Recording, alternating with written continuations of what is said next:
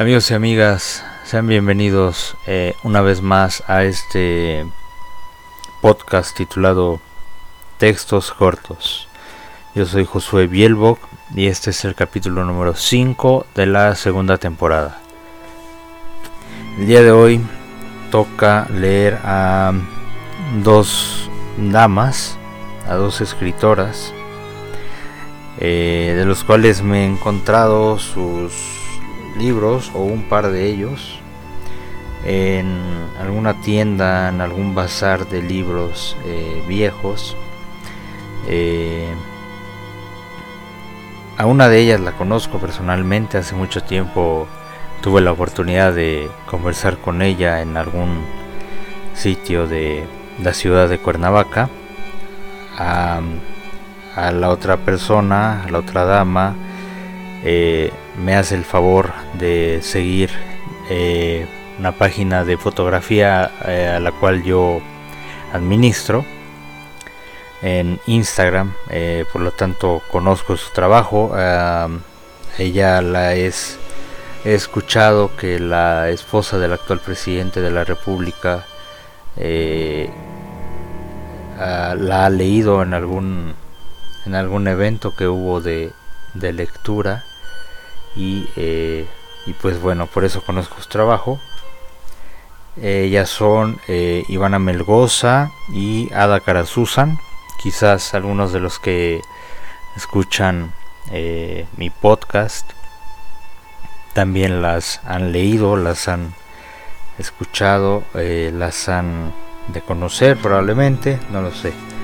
Bueno, esos libros que, de los cuales me refiero, el de Ivana Melgoza se llama Gestos y el de Ada se llama Antes del Eco. Eh, los poemas que voy a leer eh, en lo particular el de Ivana me parece una sustancia es decir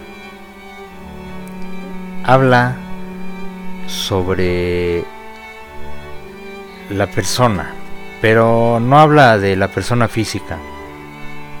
Siento que habla sobre lo que esa persona deja al momento de caminar, al momento de estar con una persona más, eh, al momento de tener una relación, o sea, aquellas situaciones que deja o que puede dejar en la memoria de alguien más, probablemente incluso en la memoria de alguien eh, que probablemente nada más lo haya visto pasar eh, por la por la avenida, cruzarse en su camino. Esa mirada, ese paso fuerte, ese pisar, esa voz quizás, eh, a eso se refiere en este poema que voy a, que voy a leer de, de Ivana Melgoza.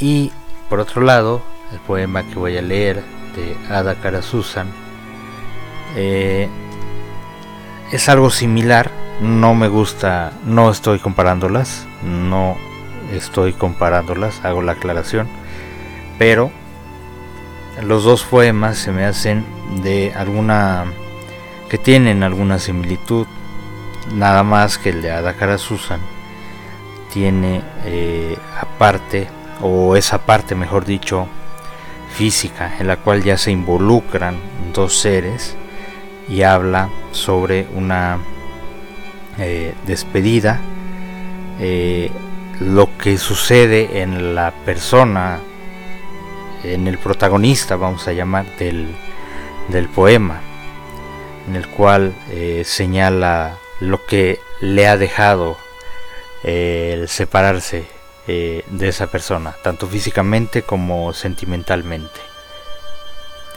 Eh, bueno, eso sería todo. No quiero alargar mucho estos eh, capítulos de mi podcast, ya que, pues básicamente lo que quiero es que se hable más de los escritores que yo leo a que se hable de mi de mí o de mi podcast como tal. Muchas gracias a todos los que me hacen el favor de escucharme. Eh, busquen a, estas dos escritoras eh, talentosas. Están en redes sociales. Y bueno, eso es todo. Eh, me despido no sin antes recordarles que Textos Cortos tiene un perfil de eh, Instagram en el cual cada semana yo, Josué Bielbok, subo una imagen con un texto eh, corto plasmado, el cual es de mi autoría. Y pues nada, los invito a que vayan a seguirme a Instagram, que compartan este podcast, lo disfruten y bueno, nos vemos hasta la próxima. Adiós. Ivana Melgoza. Gestos. Poema Restos.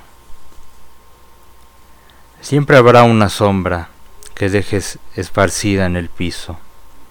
Trozos de ti en la banqueta, migajas clandestinas de la risa en el plato. Los gestos exhaustos del juego en el aire y las cataratas del momento cubrirán las paredes de ausencia. Y aunque insistas y te obstines en abandonar las cosas, no importará cuántas manos dejes, cómo inundes la memoria o de qué forma ahogues el olvido, siempre habrá una sombra que dejes, esparcida en el piso, trozos de ti, migajas, gestos. Ada Susan antes del eco. Poema El adiós. Un rasguño mudo en el viento apaga el deseo que nos depreda. El mareo infinito de lo frágil muere y queda nada. Un blándido roce celeste de luciérnagas en el manto que cubre nuestros cuerpos, enervados por el humo que quedó devorado árbol por el mar adentro. Ya solo queda el eco del perfume de pétalos rancios, delirios en laberintos eternos. Solo queda la muerte, solo queda el hueco, solo tu silencio y mis labios secos.